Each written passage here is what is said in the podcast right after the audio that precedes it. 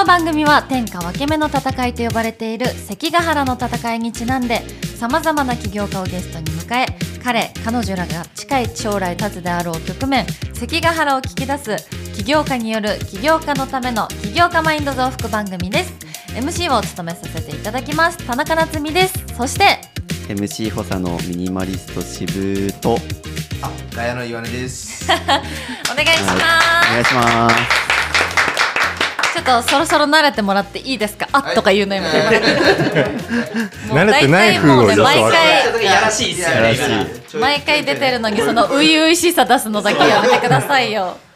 さあ今日はこのメンバーでお送りしていきますが渋さんセミナーを最近やられてましたね。そうなんですよ。もう3回ぐらい、まあ、オフイベントみたいなのをやって、まあ、はい。結構著者の友達が多いんで、橋わお本さん 仕事と関ヶ原どっちが大事なんですか？あ、絶対仕事だな。すいません。それは絶対ヌーラボですよね。はい、すいません。いい全然ですよ。そのセミナーのねその反響とかいや聞もうけたらなと思って。おかげさまでいろんなお客さんが、まあ、それこそあの福岡の岩田屋さんとかでもイベントをやってたりとか。すごいですよね。それは何のイベントだったんですか？トークショーです。かトークショーですもうミニマリストに興味持ってくれてる人が申し込んでくれてそこで喋りましたね。どういう層のお客さんが多いんですか？ああでも若い子え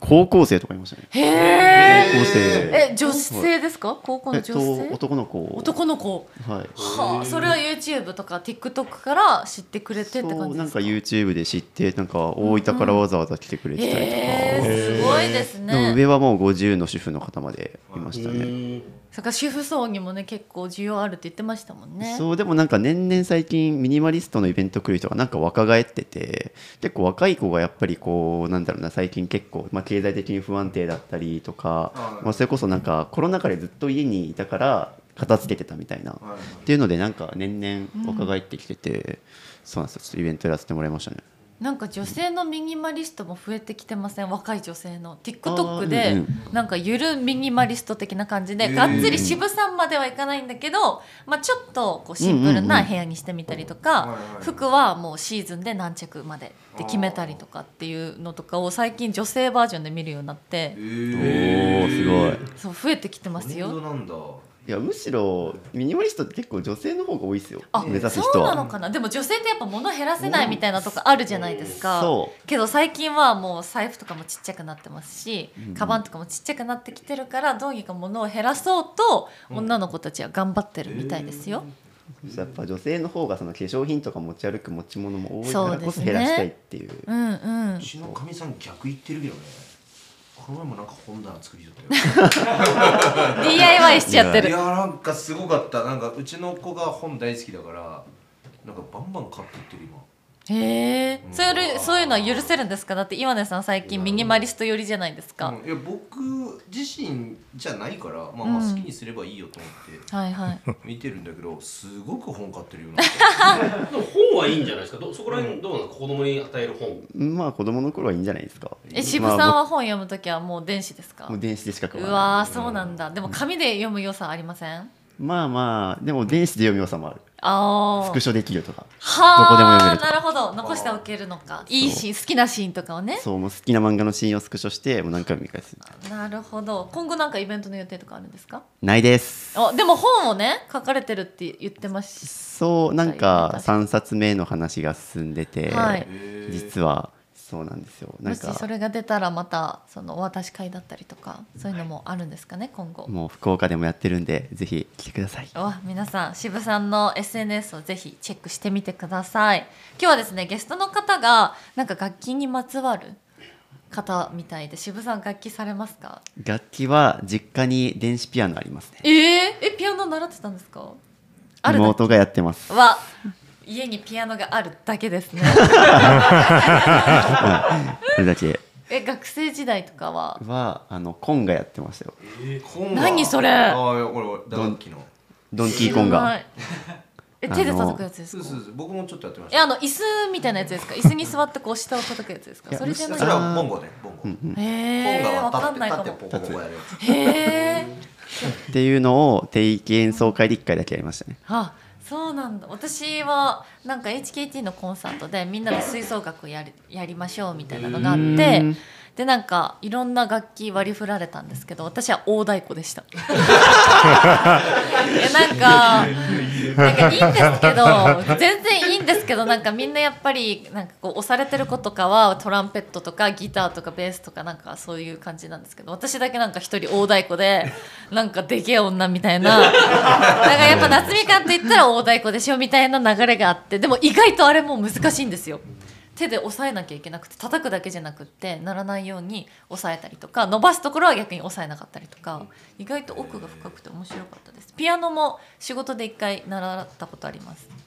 一曲だけ。何の仕諸人事こぞりてをあの全盲のドラマーさんと一緒に一曲を演奏しましょうっていうのがあってでそれで私がピアノを担当させてもらって「諸人こぞりて」を両手でこう弾くほうっていうのを1ヶ月教室に通って毎週えすごいすごいでちゃんと披露しましたあ橋本さんもなんかテクノミュージック はい、そうですね。僕もはい。た楽器はアホみたいに持ってます。えだずんどこずんどこ言う。え音楽そっち系はい。えー、そっち系好きなんですね、えはいなんか病んでるんですか？え病んでますね。病んでるんかいえずんどこずんどこ系やるんですね、はい、やって結構ます。作曲とかもねやられてましたねなんかいや、はい。適当に鳴らして。えー。はい。その話全然知らなかった。なんで教えてくれないんですか？えいつも。わざわざ言う必要がなないからです。意外とこのメンバーの中だったら一番音楽とか楽器に触れてるかもですね。橋本さんが。それで言うと多分龍之介ディレクターの龍あ之介そうだ、はいはいプロフェッショナルだから。この間みんなでランチしてる時に歌をねみんなで見たんですけど めちゃくちゃ上手で上手っていうかこのなんていうんですか雰囲気がうん。なんかシンガーだよね。どこにもない雰囲気で、次行きましょういやいや。この番組は天下分け目の戦いと呼ばれている関ヶ原の戦いにちなんでさまざまな起業家をゲストに迎え彼彼女らが近い将来立つであろう局面関ヶ原を聞き出す起業家による起業家のための起業家マインド増幅番組です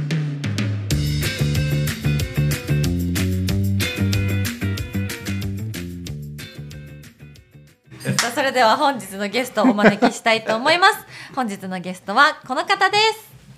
はい、えー株式会社日本学芸社から参りました、えー渡辺誠太郎です。よろしくお願いします。よろしくお願いしますせん。オープニング長々と私たちの楽器話で盛り上がっていえいえとんでもないです。しまいましたけれども、はいありがとうございます。えー渡辺さんの会社はどのような事業をなさってるんですか？はい、えー現在、えー福岡市内を中心に、えーはい。10店舗の、えー音楽教室と,、えー、とピアノショップを、えー運営しております。10店舗はい、あの皆さんの地域にも、はい。ヤマハ音楽教室ってあのあったんじゃないかなとちっちゃい時からええ。ヤマハは。そのヤマハ音楽教室をあの運営しているもともとはそうなんですか？の会社です。はい、そうです。ね。え CM とかもやってました？あまあヤマハがあってまあ言うたらこう分かりやすく言うとこうフランチャイズみたいなそういう感じですのであまあ福岡の地をあの守らせていただいてるっていう感じですかね。福岡だけで10店舗あるんですあそうですね、はい、いへえすごい。でそのピアノの方は？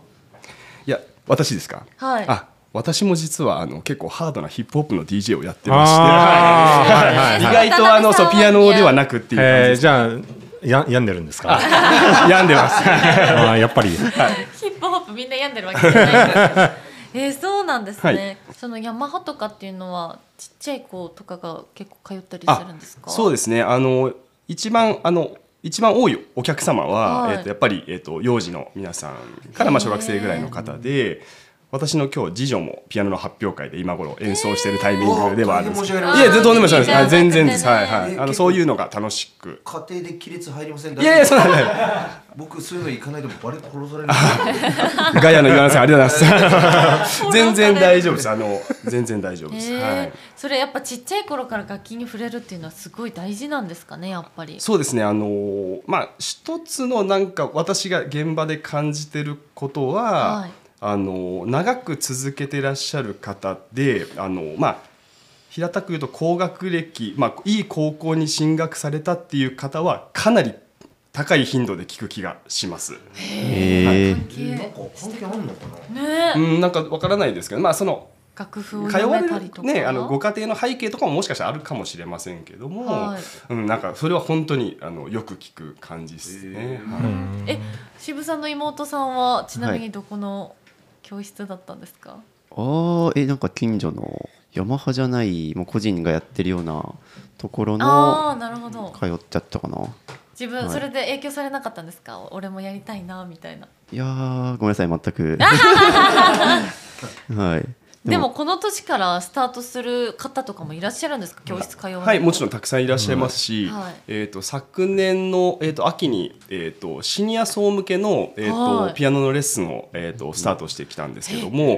これもですね、えーとまあ、全あの5会場ぐらいでなんですけどもすでに、えー、と50人近くのあのシニアの方が、えー、と来てくれるようになっていへてあの皆さんあのけ過去に経験をされた方から、はい。やっぱり昔したかったけど、えーとまあ、子育てがあったりだとか あのそういった背景でこう当時できなかったのであの思い切って今回始めますという方もいらっしゃったりして、そういう点ではすごくあの迎え入れられてるのかなっていう気がします。なるほど。はい、えてかあのそもそも会社がもう創業80年っていうので、多分赤床史上一番歴が長い会社になるんですああねそうですね。そうですね、日本学芸社が、えーとはい1947年の創業でして、まあ、私の祖父が、えー、とあ当時ですね、あの中洲川端で、はい。雑貨店をスタートした時に、はい。当時なんか米兵さんがこれも私も聞いた話でしかないですけど、米兵さんがそのその辺りをうろうろしていて、はい。その人たちがあのハーモニカをめちゃめちゃ買ってったらしいんですよね。だから戦地に向かう時にそのハーモニカを持っていくようなことがあってそれでなんか楽器屋としてのあのなりわいがスタートしたというふうなことを聞いております。ああじゃあもう創業スタート時から楽器売ってたんですね。そうですね。最初はだからささっき言ったなんかいろんな、うん、なんかフライパンなんかわかんないですけどそういったものを販売していてその中でもあの楽器が伸びていったっていうような背景から今に至っているというめちゃくことですちゃ歴史ありますね、えーじゃあ楽器の販売からスタートして、まあ、音楽教室とかを広めたのっていうのは渡辺さんの代からとかそうですね。私のだから祖父ですね。祖父からだとあもう祖父の代から。思います。はいそのまあ音楽教室というのは長くあの運営をしていて、はい。あのその地域その地域であの認知をされてるのかなっていうふうな、まあ、自負もありますし、本当にあ先ほど申したあのヤマハ音楽教室を中心とした、えっと、音楽教師教育はい。をあの私の目から見てても、本当に先生方素晴らしいあのサービスを提供してるなっていうあのことがある中で、はい。えっ、とうんただし、えー、と少子化であったりだとか、あーここのところで言うとやはりコロナ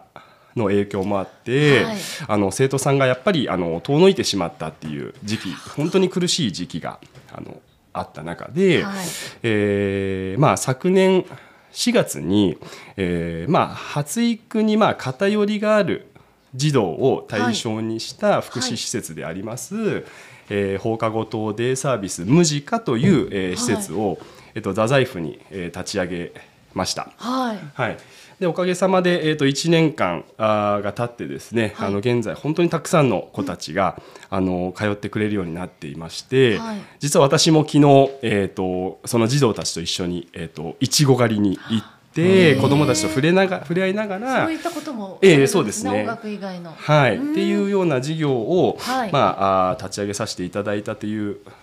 ところから今日あのおよお,、ま、お呼びいただいたのかなというふうに思ってい。ます。それって始めたきっかけは何だったんですか？はい、そうですね。えーっとまあ、今まで先ほど申していたような、あの私たちがあー常日頃から、えー提供していたあー子ども向けの素晴らしい、えーサービスをはい。何かあー他の形であの表現することができないかなっていうのは、えっと、もうコロナ以前からずっと考えてきたことなんですけども、えーまあ、あるきっかけで、えーそういう、えー福祉施設の運営が民営民間でもできるということを聞いた時にもうこれしかないというふうに、えー思ってでスタートしたっていうなるほどところですね。音楽と福祉をはい。合わせて、そうですねそうやってプライベートでもコミュニケーションを取ることは何かあの意味があるんですか？えー、とどちらかというと,、えーとまあ、体験を提供することが、えーとそのいちご狩りがそのイベントの一つっていう認識でして。あの日本学芸社の既存事業の中では実はまあ音楽教室と,、えー、と英語教室とか、はい。あとバレエ教室とかそういった事業もやっていたのでその辺があの、まあえー、と障害を持つ、はい。えー子どもたちにとってとても、あのいいあのものをこう提供できるようになってきてるのかなっていうふうに思っていまして、まあ、保護者さんたちのお話を聞くとやっぱりその障害のあの、まあ、大きさにもよると思いますけども、はいえっと習い事させたいなと思っていても、やっぱりあの周りの目を気にしたりだとか、あのー子供がえたと例えば多動がある子とかは、はい。もうじっとしてられないとか、うんうんそういったところもあって習い事もお習わせることができないっていう時に、はい。私たちのあの事業所ではそういったところももうあのそんなことを気にせずに、あの一つ一つの個性をそこで爆発させることができるっていう面であの認められつつあるまだ1年なんですけどもあの認められつつあるのかなというふうに、えー、と実感しております。親御さんたちのあの反響だったりとかはどうですか、はい、そうですね。えーっとまあ私がまあ思い描いた、はい。あー施設に、えーなりつつあるというか、えと保護者さんからのえーっとフィードバックに関しても、はい。まああおおむねあのー嬉しいですっていうような声が届いております。ほあ。の会社がまあ創業80年ということで、まあ、後継ぎベンチャーという言われる形で展開してると思うんですけど、まあ、そこは他のベンチャー企業さんと違って何かなんか意識の違いとかはありますか？そうですね。私も、えっと日本学芸社にまあ入社して、まあ、20年、えー近くあの働いていく中で、まあ、入社当初に勘違いしていたことを先に話をすると、はい。どうしてもこう、まあ、後取りとか、まあ、3代目とかっていうのは、まあ、変な勘違いを起こすというかですね、まあ、その時私が浅はかだったこともあって、あのまあ、変な勘違いを起こした時期も正直あったかなって今思っていまして、で、えー、と今自分の立場で、まあ、役員として、えー、と今日、まあ、お招きいただいてますけども、まあえー、と次の展望を目指す時にやっぱりこう背景へのリスペクトっていうのを絶対にこう欠かせないというか。あの創業者だったらやっぱりもう自分自身がもうもりもり進んでいくって感じだと思うんですけども、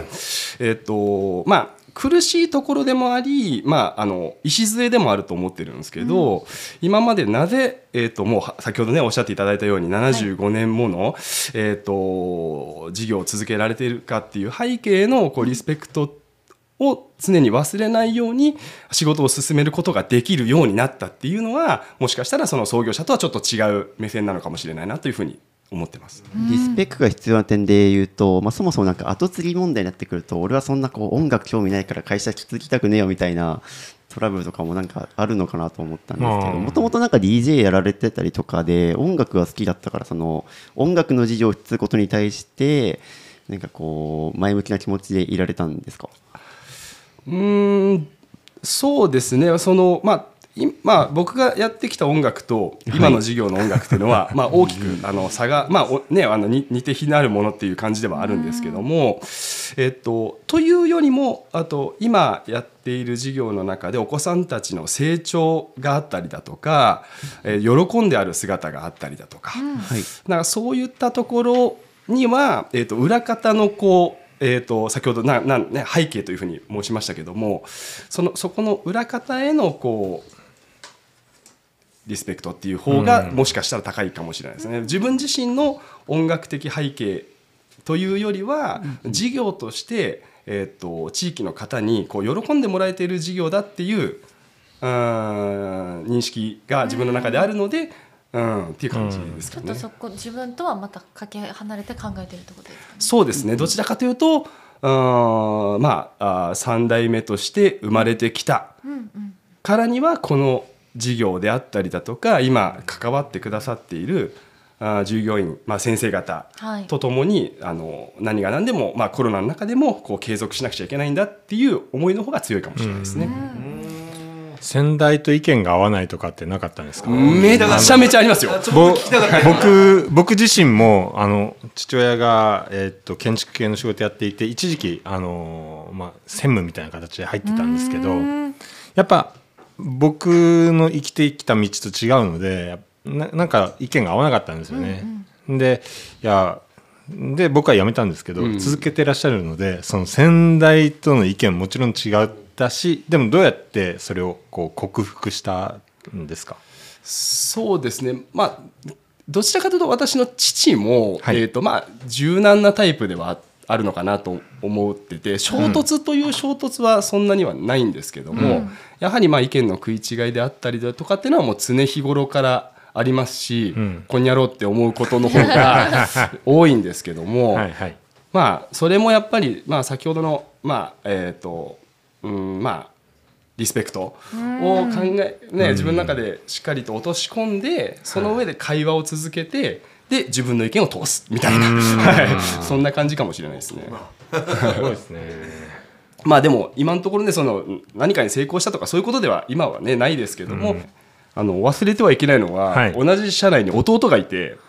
あそうなんですそうね家族で。そうなんです。はいで、あの、なんか少し前の放送の中で最初の理解者が誰だったかっていうような会話この中であ番組の中であったかと思うんですけども、今は本当に弟がまあ理解してくれていて実務のところをあのまあ現場その特に福祉の方でまああの先生方とのこうあのコミュニケーションみたいなところは本当に弟がもうあのやってくれている分ですごくあの救われてる部分がありますね。でも良き理解者がね一番近くにいるのはすごいいいことですよね。そうですね、まあ、自分にできないことを彼がやってくれるっていう面ではすごく、うんあのありがたいですね。なるほど。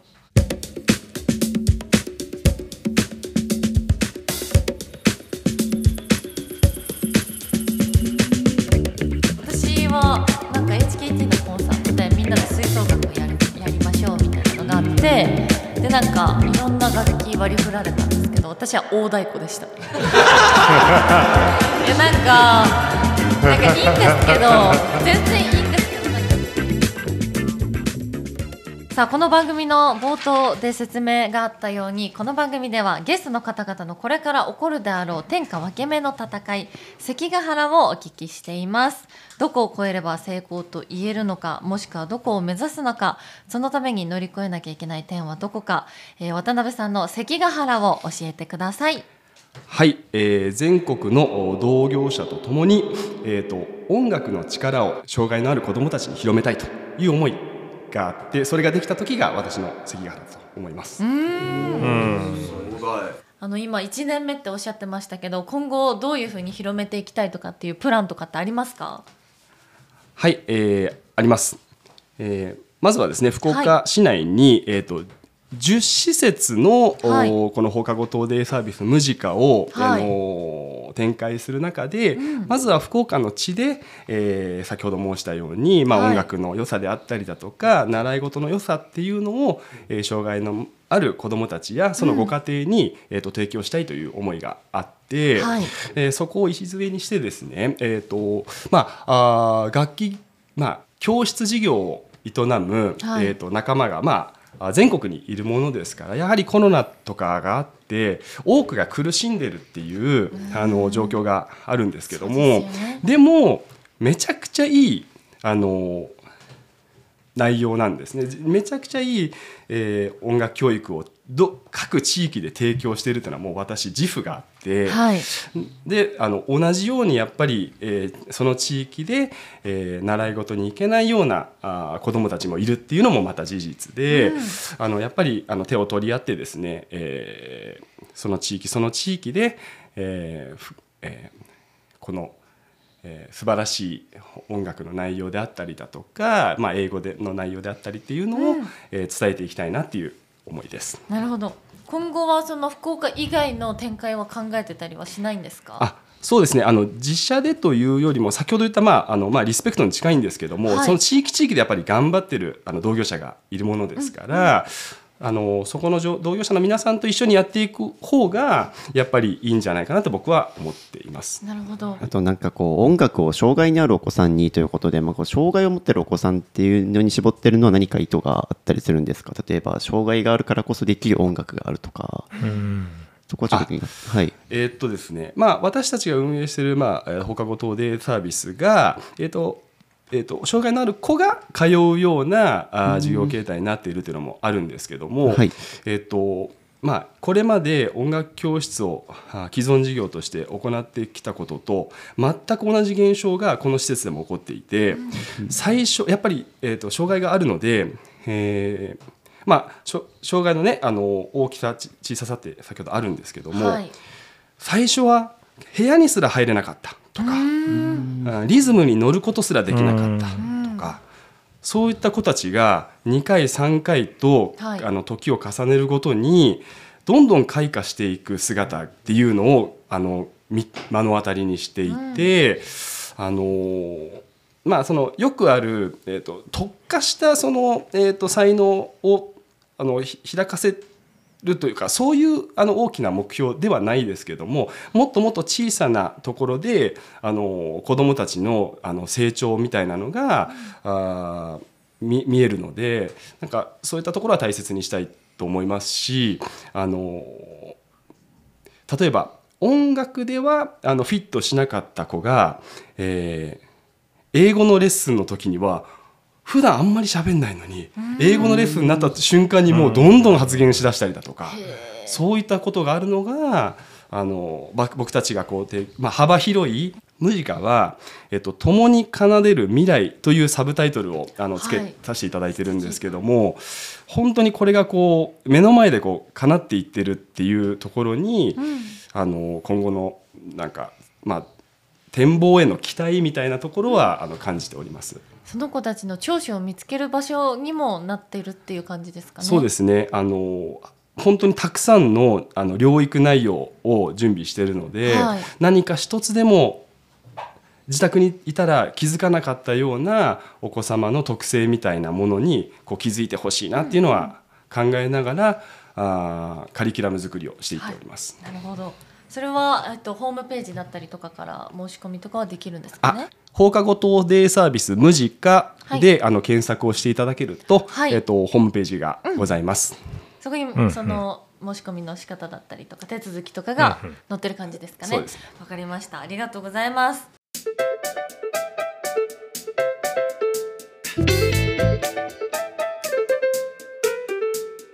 そうなんですよもう3回ぐらいの友達が多いんで。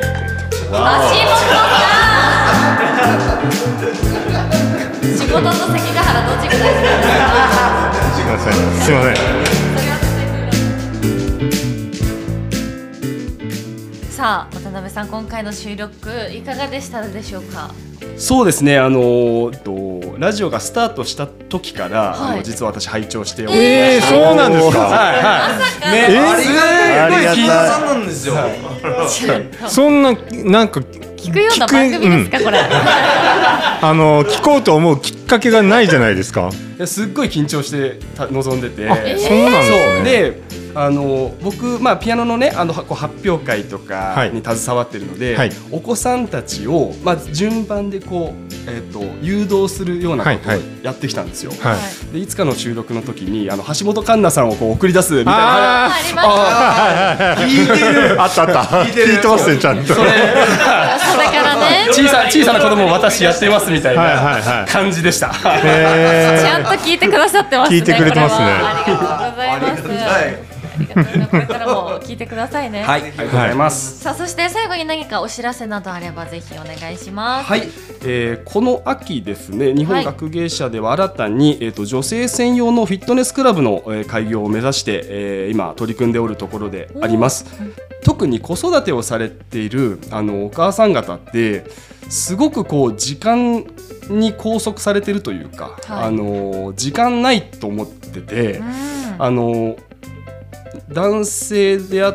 たりとかってそこってあんまりこう気づか気づきにくいんですけどもあの例えばこう今、えー、とフィットネスであったりだとか健康のために体を動かすっていうのが、まあ、ムーブメントとして起きつつあるんですけどもなかなかこう世の中の女性たちに、えーその時間を確保するって、えー難しいのかなっていうふうに、思ってましてでも自分自身も夫としてまたあー習い事をあの営むあの事業者としてそのお母様方たちのこう時間のなさっていうのをこうん。う気づいてましてえその中でこう短い時間の中で少しでもこう運動を生活に取り入れることができるようなああの運動施設っていうのを今、はい。あー模索しているところでして、えー あのまだ今私一人でいろいろとこう動いているところですので、はいえー、とそういったところにこう理解あーとまあきょあの一緒にこう考えを共有してくれる仲間であったりだとか、えーす協力者みたいな方とあの知り合っていきたいなというふうに思いますの思ってます。じゃあもしそういう方がいらっしゃったらぜひ番組の方のメッセージでもいいですかね、はい関ヶ原のあそうですね、えーとにえー、とインスタグラムで、えーはい日本学芸社と、あのはい検索していただきましたらあのヒットすると思います。はい、ぜひ DM だったりとかで、えーメッセージください。ということで本日は株式会社日本学芸社の渡辺清太郎さんにお越しいただきました。ありがとうございました。ありがとうございいました。ありがとうございました。ありがとうございましした。番組ではお便りを募集しております。番組の感想起業家の方への質問自分の関ヶ原はここになりそうなどハッシュタグ関床をつけてツイートしてください。そしてこの番組を少しでも気に入っていただけた方はアプリ内共有ボタンにて SNS での拡散の方よろしくお願いいたします。今回お送りしたのは MC 田中夏実と MC 補佐のミニマリスト渋とガヤの岩根とここテンポ悪いね。えー、橋本正則と。竹幸太郎でした。でした。はい。急に出てきた